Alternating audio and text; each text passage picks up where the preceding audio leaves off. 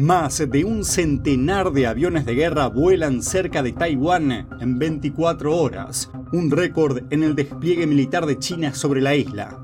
Al mismo tiempo, China quiere atraer a los taiwaneses. ¿Morderá la isla el anzuelo de una supuesta reunificación pacífica en lugar de una posible guerra? Ambigüedad estratégica frente a claridad estratégica. ¿Qué camino elegirá Trump si es elegido para hacer frente a la amenaza de guerra de Beijing? Un alto funcionario chino destituido de su cargo de ministro de Asuntos Exteriores está pasando por una investigación de seguridad nacional que desencadenó su tragedia. Y un imperio del mal en ciernes. Así es como el candidato presidencial republicano Mike Pence describió a China. China may not yet be an evil empire, but it's working hard to become one. Bienvenidos a China en Foco. Mi nombre es eh, Julián Bertone. China aumenta la presión sobre Taiwán. El régimen envió más de 100 aviones de combate cerca de la isla el lunes en solo 24 horas, y casi la mitad de los aviones cruzó la línea media del estrecho de Taiwán, la división no oficial entre Taiwán y China continental. Además, otros 50 aviones de guerra volaron cerca de la isla el martes. Pero la amenaza inminente no se limita a Taiwán. La isla es fundamental para la seguridad estadounidense. Situada en una cadena de islas que se extiende desde Japón hasta Malasia, Taiwán es un punto de estrangulamiento clave. Impide el acceso de China a las aguas profundas de la costa sureste de la isla, una zona que Beijing podría utilizar para lanzar y ocultar ataques nucleares con submarinos contra el territorio continental estadounidense. Además, Taiwán fabrica más del 90% de los semiconductores o microchips más avanzados del mundo. Los chips que se utilizan en celulares y vehículos, además de en aviones de combate y sistemas de defensa estadounidenses. Un experto militar taiwanés dio su opinión sobre lo que está impulsando las incursiones chinas en Taiwán. Esta interferencia abrupta y a gran escala de aviones de guerra chinos apunta a los simulacros conjuntos entre Estados Unidos y sus aliados. Por supuesto, Beijing también utiliza esto como una forma de coerción militar para amenazar tanto a Estados Unidos como a Taiwán.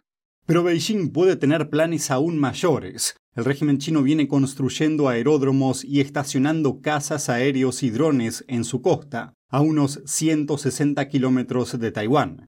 El informe anual de defensa de la isla afirma que China busca obtener un poder aéreo superior sobre Taiwán.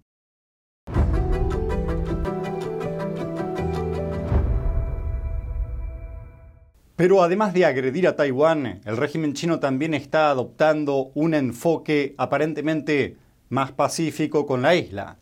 China está utilizando lo que expertos llaman la estrategia del palo y la zanahoria mediante un nuevo plan que consiste en convertir a la provincia de Fujian en una región modelo para atraer a empresas y residentes taiwaneses. Permitiremos a los taiwaneses el acceso a los permisos de residencia permanente cuando lo deseen. Fujian está justo enfrente de Taiwán y tiene profundos lazos culturales con la isla. Beijing considera a Taiwán parte de China continental y prometió controlarla por la fuerza, y eso a pesar de que Taiwán nunca estuvo bajo el dominio del Partido Comunista Chino. Las autoridades chinas planean facilitar a los residentes taiwaneses los viajes y las inversiones en la provincia de Fujian.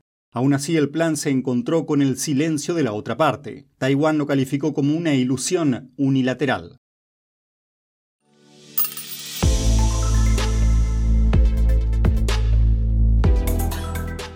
Mantener a China a la expectativa. El expresidente estadounidense Donald Trump habló con el programa Meet the Press de la BBC durante el fin de semana. A la pregunta de si prestaría apoyo militar a Taiwán en caso de que China la invada, esto fue lo que dijo.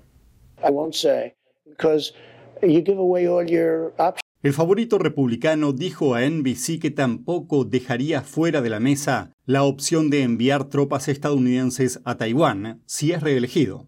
Las declaraciones se producen mientras Beijing sigue enviando aviones de combate cerca de la isla. En Washington se está produciendo un acalorado debate sobre la ambigüedad estratégica frente a la claridad estratégica en la defensa de Taiwán. El presidente Biden declaró públicamente en cuatro ocasiones que realmente no cree en esta ambigüedad Biden dijo en repetidas ocasiones que las fuerzas estadounidenses defenderían Taiwán si China invade, aunque la Casa Blanca se retractó de las declaraciones. Volviendo a la entrevista de NBC, Trump apuntó al comercio y la fabricación de automóviles de Estados Unidos con China. El expresidente dijo que los empleos en este sector desaparecerían en tres años porque todos los automóviles eléctricos se fabricarían en China.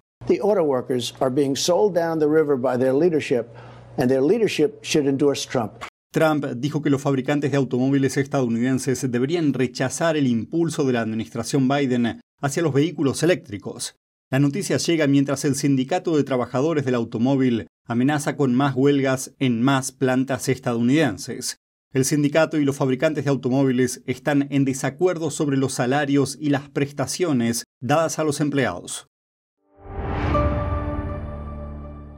Creo que informarse de verdad es más que solo conocer los hechos, es investigar, es buscar la verdad para ser libre.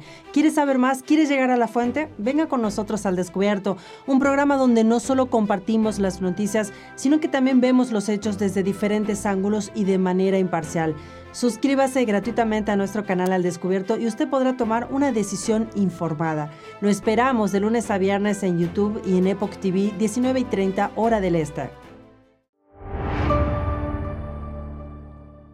El ex vicepresidente Mike Pence habló sobre su estrategia para la China comunista en un discurso pronunciado el lunes en medio de conversaciones sorpresa entre Washington y Beijing.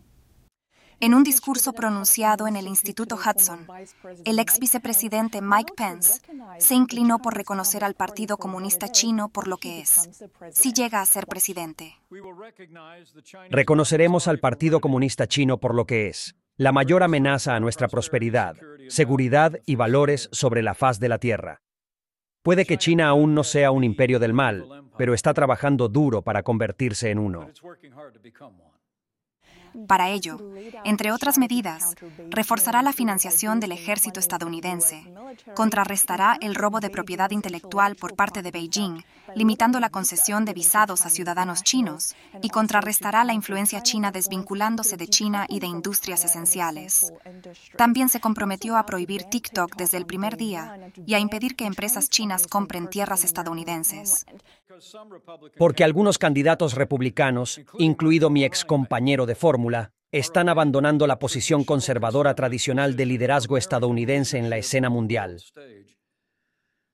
y abrazando una nueva y peligrosa forma de aislamiento. Creo que el aislamiento no es más que otra palabra para apaciguamiento en la escena mundial. Pero todo esto, según él, no significa que Estados Unidos deba aislarse de China y de hecho utiliza eso y apunta a algunos de los candidatos del Partido Republicano, incluido el expresidente Donald Trump. Pero mientras los candidatos republicanos se muestran belicosos con China, la Casa Blanca dice que Biden está tratando de gestionar responsablemente su relación con el país. Este pasado fin de semana, el asesor de Seguridad Nacional, Jake Sullivan, se reunió con el ministro de Asuntos Exteriores de China discretamente en Europa y el secretario de Estado Anthony Blinken también se reunió con el vicepresidente de China, al margen de la Asamblea General de la ONU. Y por supuesto, todas estas reuniones podrían estar allanando el camino para que el presidente Biden se reúna con Xi Jinping de China en los próximos meses. Una aventura extramatrimonial se convirtió en una investigación de seguridad nacional. El incidente tiene que ver con el ex ministro chino Qin Gang.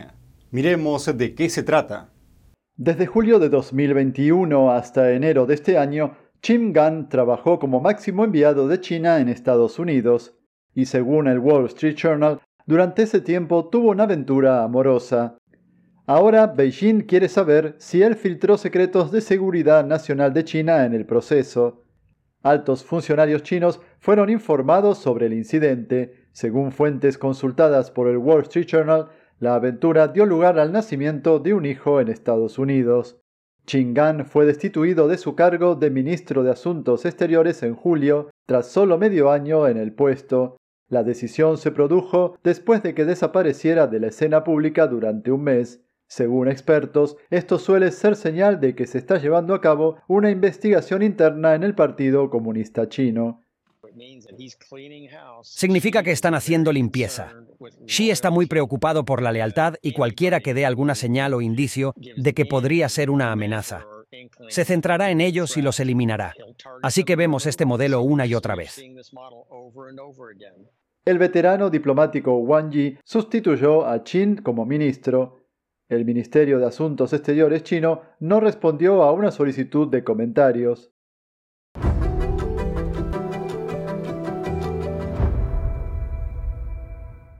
Hunter Biden pasó a la ofensiva presentando una nueva demanda contra el Servicio Interno de Rentas por una supuesta revelación de registros privados.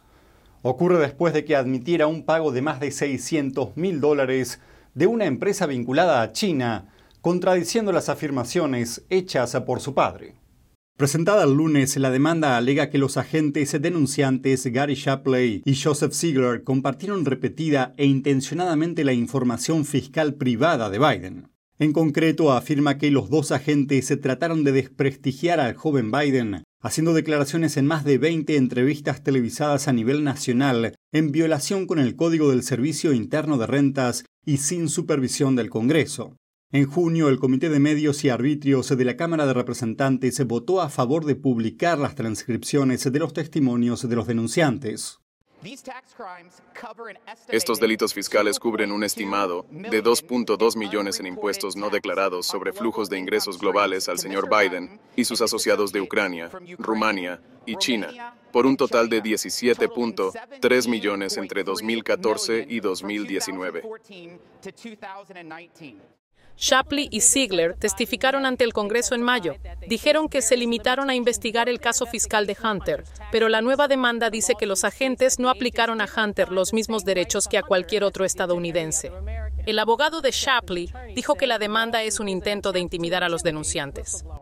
Definitivamente no vamos a ser intimidados por un intento frívolo como este, y esperamos que otros denunciantes que potencialmente podrían estar pensando en presentarse tampoco se sientan intimidados. El Servicio Interno de Rentas no hizo comentarios sobre la demanda. Saludos desde En Primera Plana, de NTD, el lugar donde buscamos respuesta a tus preguntas, donde tocamos los temas que importan, que impactan nuestras vidas, y no solo vamos a tocar la superficie. Nuestra misión es que tú entiendas profundamente lo que está ocurriendo en nuestras comunidades. Estamos aquí para que no te pierdas lo importante. Míranos en YouTube y en Epoch TV de The Epoch Times en español de lunes a sábado a las diez y media de la noche, hora del este. Te esperamos. Hasta pronto. Y la pandemia no fue benévola con los organizadores de bodas en China. Los matrimonios en el país son tradicionalmente asuntos elaborados y costosos. Pero el sector, valorado en casi 500 mil millones de dólares, se enfrenta ahora a una amenaza mayor, la falta de parejas dispuestas a casarse. Con un número en declive de parejas chinas dispuestas a casarse, escenas como estas son cada vez más raras.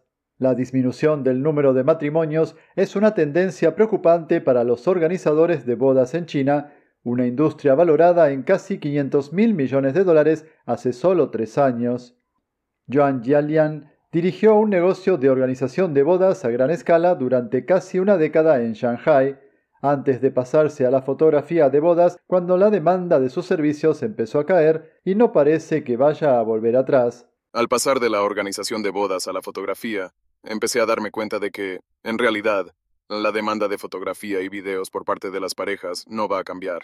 El sector de las bodas en China ya atravesó una mala racha durante la pandemia cuando muchas parejas retrasaron sus ceremonias. El año pasado se celebraron 6,8 millones de matrimonios en toda China, 800.000 menos que en 2021 y el más bajo desde que el gobierno empezó a publicar los datos en 1986. Ahora una amenaza mayor se cierne sobre las parejas menos dispuestas a gastar dinero en una boda a lo grande. Las ceremonias en China son tradicionalmente caras y elaboradas, pero los organizadores de bodas dicen que las parejas que deciden hacer fiesta gastan menos. Es probable que este descenso en el número de matrimonios agrave la disminución de nacimientos en China, que ya es una de las sociedades con el envejecimiento más rápido del mundo. Todo este entorno contribuye a que el sector de las bodas no sea ahora muy próspero. Probablemente esperaba otro gran clímax de la industria, pero ahora estoy más preocupado que optimista sobre las perspectivas. El COVID causó un gran impacto en la vida de todos. Como mercado vemos un descenso absoluto del gasto. Así que nuestra estrategia siempre fue de nicho, nicho, nicho. No queremos fluir con el mercado más amplio porque no creemos que esté en un buen momento. Propietaria de varias tiendas de vestidos de novia de diseño en China, apuesta el futuro de su empresa por clientes más adinerados que hayan superado la recesión económica.